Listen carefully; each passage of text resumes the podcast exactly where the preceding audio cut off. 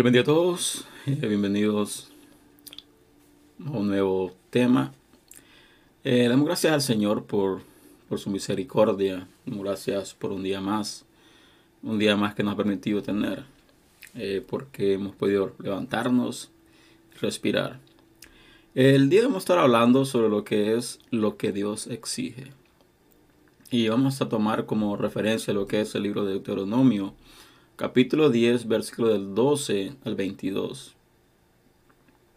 Así que vamos a pedir al Señor de que sea Él quien tome control de este momento, que sea Él quien nos dé el entendimiento y el discernimiento adecuado para poder interpretar cuál es el mensaje que nos da este texto del día de hoy. Así que comienza la palabra de la siguiente manera y dice, ahora pues Israel, ¿qué pide Jehová tu Dios de ti? Sino que temas a Jehová tu Dios, que andes todos sus caminos y que lo ames y sirvas a Jehová tu Dios con todo tu corazón y con toda tu alma, que guardes los mandamientos de Jehová y sus estatutos que yo te prescribo hoy para que tengas prosperidad.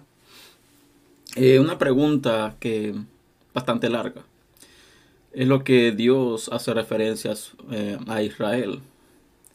Y vemos de que toma dos versículos. Eh, algo que vamos a tomar en cuenta es lo siguiente.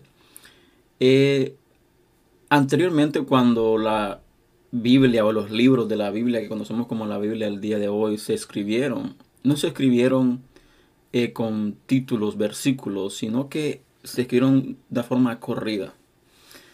Nosotros, para tener un mayor realce o poder tener mayor entendimiento, es que de que se le dio una separación por capítulos y versículos. Pero los pergaminos en los cuales se escribió los libros de la Biblia eh, no había forma de escribir párrafos, sino que era corrido. Así que más que todo para quería traer ese detalle a, la mesa. Y dice, ¿qué pide Jehová de ti? Sino que temas a Jehová tu Dios, que andes en todos sus caminos y que le lo ames. Y le sirvas a Jehová tu Dios con todo tu corazón y con toda tu alma. Aquí hace referencia a muchas cosas. Habla de lo que es el temor, habla de lo que es el, el amar y habla también de lo que es el servir. Y vemos este, algo que resalta es lo siguiente, cuando dice de que lo que pido de ti es que temas a Jehová tu Dios. Número uno. Número dos, que andes en todos sus caminos. Y número tres, que lo ames. Y como cuarto, viene, dice que sirvas a tu Dios con todo tu corazón y con toda tu alma. Em, si tratamos de analizar cada punto, cuando tú comienzas a conocer a Dios, y esto es lo que debemos tomar en claro, es de que cuando habla de temor a Dios, no está hablando de un miedo, no está hablando de, de porque Él es un Dios fiero, porque Él es un Dios malo, no, cuando hablas de temor es cuando tú sabes de que si tú cometes una falta, esta falta va a traer consecuencias. Entonces se crea un cierto temor a fallar, cierto temor a no hacer lo que está supuesto hacer. No es un temor de miedo, un temor de que, oh, si hago esto, si fallo, me, Dios me va a destruir. No se trata de eso, sino que trata un temor donde el tener un cuidado de romper esa relación, de romper esa intimidad. Eso es lo que refiero cuando habla del temor a Jehová. También cuando dice, andes en todos sus caminos y que lo ames. Dios te pide, antes que le sirvas, pide que le ames. ¿Por qué?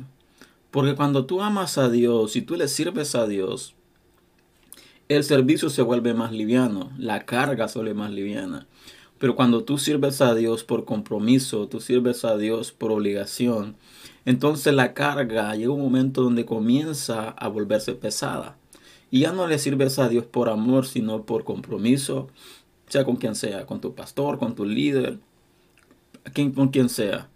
Pero cuando tú comienzas a servir a Dios por obligación, hay un peso. Bueno, cuando sirves a Dios con amor, hay una libertad. Tú puedes servir de la manera que tú sientas tu corazón de hacerlo, de manera apasionada, de manera fuerte. Y nunca esto se va a volver una carga. ¿Por qué? Porque tú estás haciendo por amor a Dios. No por amor a la bendición, no por amor al beneficio, y no por amor a Dios.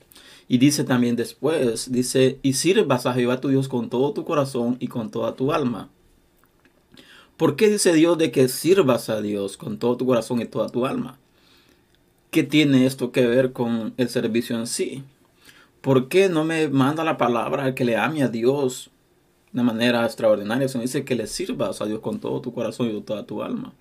Porque hay un momento donde nosotros comenzamos a poner ciertas prioridades antes que a Dios.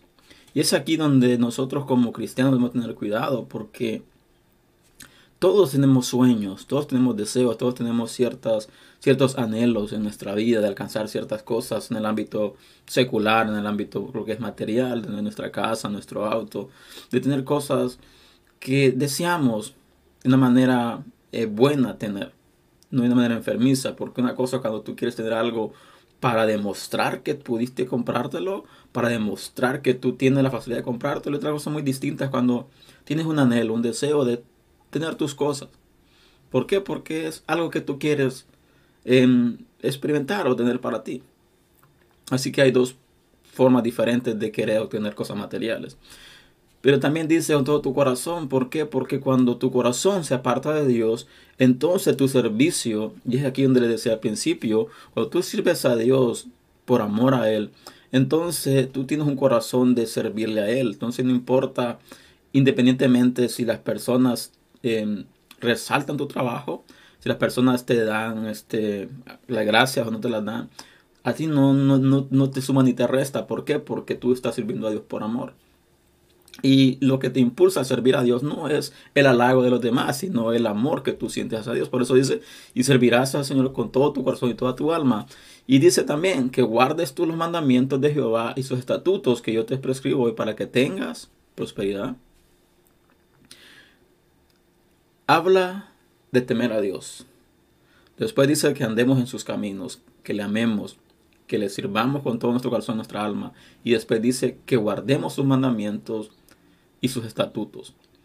Cuando tú temes a Dios, le amas a Dios, le sirves a Dios, entonces es fácil cumplir los mandamientos y los estatutos. ¿Por qué? Porque no se vuelve como una carga, se vuelve como una delicia, se vuelve como un placer de seguir guardar los mandamientos de Dios. Y es aquí cuando nosotros vemos muchas religiones donde los miembros en vez de tener una libertad en el Señor, de servir a Dios con su corazón, de servir a Dios con su pasión, con todo su amor, lo están sirviendo por una carga. Y se vuelve una carga, ¿por qué? Y guardar sus mandamientos se vuelve algo pesado, algo difícil. ¿Por qué? Porque no han, ah, no han puesto en su vida las primeras piezas. En este caso, lo que es el temor y el amor y el servicio a Dios sobre todas las cosas. Y dice versículo 14, he aquí que Jehová tu Dios, eh, perdón, dice, he aquí de Jehová tu Dios son los cielos y los cielos de los cielos, la tierra y todas las cosas que en ella hay.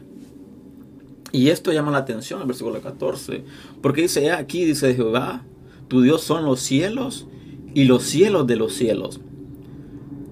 Y dice, la tierra y todas las cosas que en ella hay. Y me cautiva, ¿por qué? Porque, ¿por qué no, dio, no dijo nada más los cielos? ¿Por qué Dios especificó, dice, los cielos y los cielos de los cielos? Aquí está hablando en algo, en un nivel espiritual. Debemos de que, yo voy a hablar un poco de lo que es teología en este momento. La teología habla de que hay diferentes clases de cielos. Está el primer cielo, que es el cielo natural que veremos, está el segundo cielo y el tercer cielo. Y en el tercer, segundo, tercer cielo, si no me equivoco, eh, hay huestes espirituales. Hay, hay cosas espirituales que están moviendo. Entonces, vemos, por eso dice Dios, yo soy Jehová, Dios, dice Jehová, Dios son los cielos y los cielos de los cielos. Está hablando de lo que es el ámbito natural y también el ámbito espiritual. Así que, y dice, y la tierra no dice la tierra de las tierras, dice la tierra nada más en general. ¿Por qué? Porque la tierra es una, pero cielos hay diferentes clases de cielos. Y dice solo todo lo que hay. Y dice el versículo siguiente, solamente tus padres se agradó Jehová para amarlos y escogió su descendencia después de ellos a vosotros de entre todos los pueblos como en este día. Aquí haciendo referencia a lo que es la promesa de que Dios hizo a Abraham, de una descendencia grande, de que por medio de él serían benditas todas las familias de la tierra. Así vemos de que hoy en día alcanzamos también bendición por medio de esa promesa. Y dice, circuncidar puede ser el, prepucio de vuestro corazón y no endurezcáis más vuestra cerviz. Eh, un paréntesis. Dice circuncidar. Cuando hablamos de la circuncisión, vemos de que es la señal del pacto entre Dios y Abraham. Cuando Dios le dice, te, em, haré de ti una gran nación, a ti daré esta tierra, tu, descendencia será como la arena del mar. También dice, pero esta será la señal de que circuncises a cada varón de tu casa, sea comprado o sea esclavo. Eh, tiene que ser circuncidado. Esa sería la señal del pacto. Y aquí vemos de que Dios no habla de la circuncisión de la carne. Aquí ya está hablando de algo específico. Le dice circuncidar el prepucio de, de vuestro corazón. ¿Por qué habla de esto? ¿Por qué no habla de guardar el pacto? ¿Por qué no habla de guardar cuando primero hablaba de estatutos y mandamientos, pero ahora dice circuncidar el prepucio de vuestro corazón? ¿Por qué? Porque en nuestro corazón hay ciertas cosas que tienen que ser quitadas, tienen que ser circuncidadas de nosotros, tienen que ser apartadas de nuestro corazón. ¿Por qué? Porque esto muchas veces nos está limitando.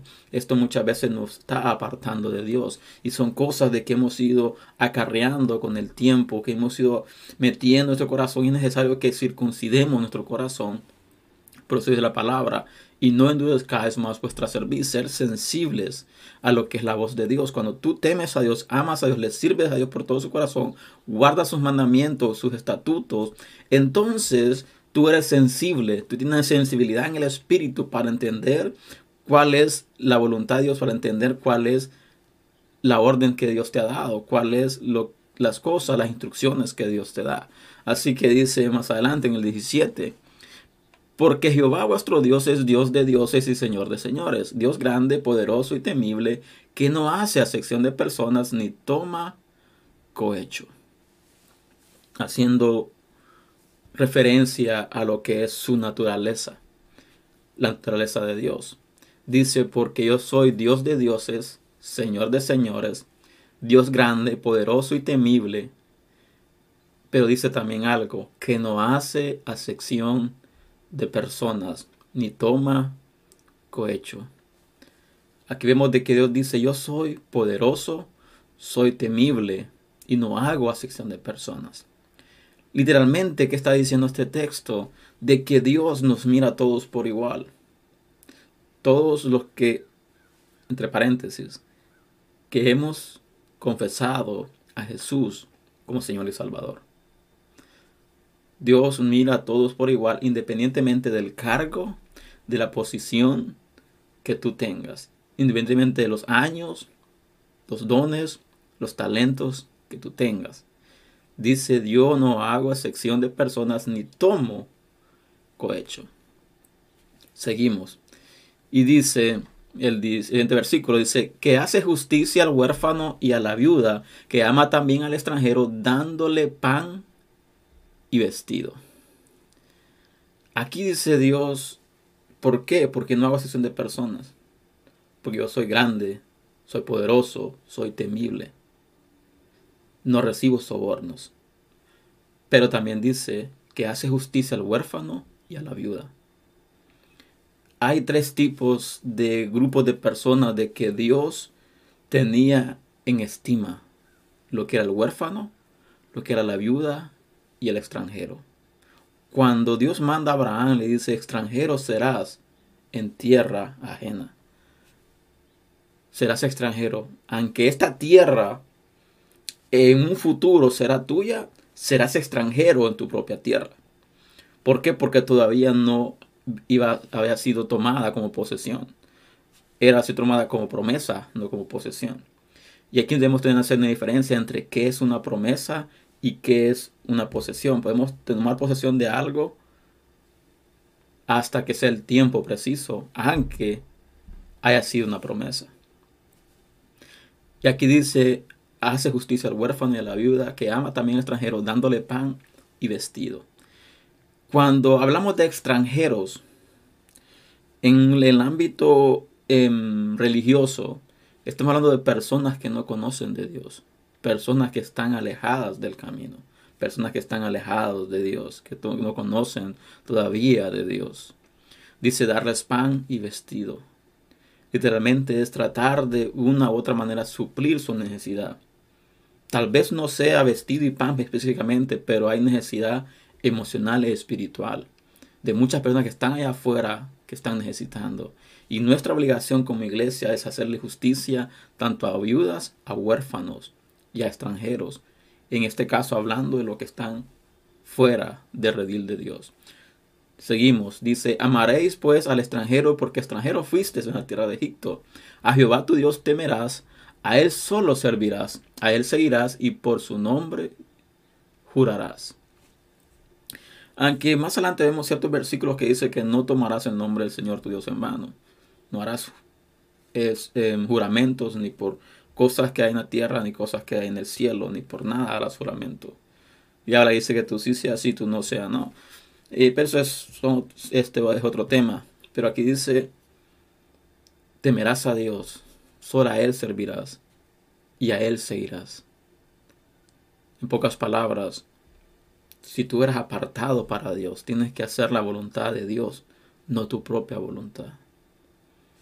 Porque también no, pero eso es idolatría, eso es ser este lo que es un legalista, es lo que es no, cuando habla de seguir, que dice hacer la voluntad de Dios, está hablando de que si Él te amó, si Él es tu Dios, Él es tu Señor, Él te va a guiar a su voluntad perfecta, porque dice la palabra que la voluntad de Dios es agradable y perfecta. Por consiguiente, no es un peso, no es una obligación, es un placer estar en el camino del Señor. Es una dicha estar en el camino, es un, un privilegio ser parte del cuerpo de Cristo, ser parte de lo que es la iglesia de Cristo. Así que vemos de que se vuelve en vez de una carga, se vuelve algo placentero, guardar sus mandamientos, negarnos nosotros mismos, seguir al Señor, seguir sus estatutos, seguir sus mandamientos. Y dice el versículo siguiente, Él es el objeto de tu alabanza y Él es tu Dios, que ha hecho contigo estas cosas grandes y temibles que a tus ojos han visto.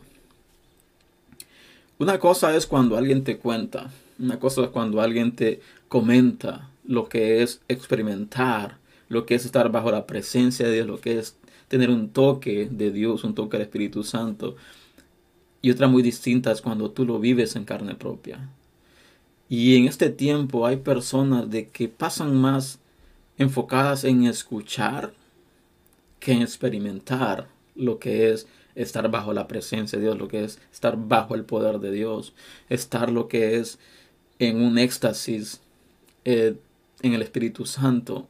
Hay personas de que no conocen lo que es una experiencia del Espíritu Santo. Hay personas que no han experimentado todavía el Espíritu Santo. Y eso es bastante preocupante. ¿Por qué? Porque se están perdiendo o se han perdido, mejor dicho, de muchos placeres extraordinarios que podemos experimentar como hijos de Dios. Y aquí no estoy hablando de doctrina, no estoy hablando de religión, estoy hablando como hijos de Dios.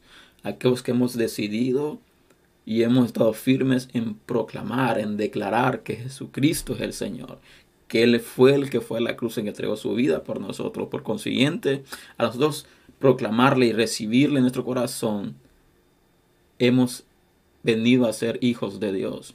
Dice más adelante, con setenta personas descendieron tus padres a Egipto y ahora Jehová te ha hecho como las estrellas del cielo en multitud.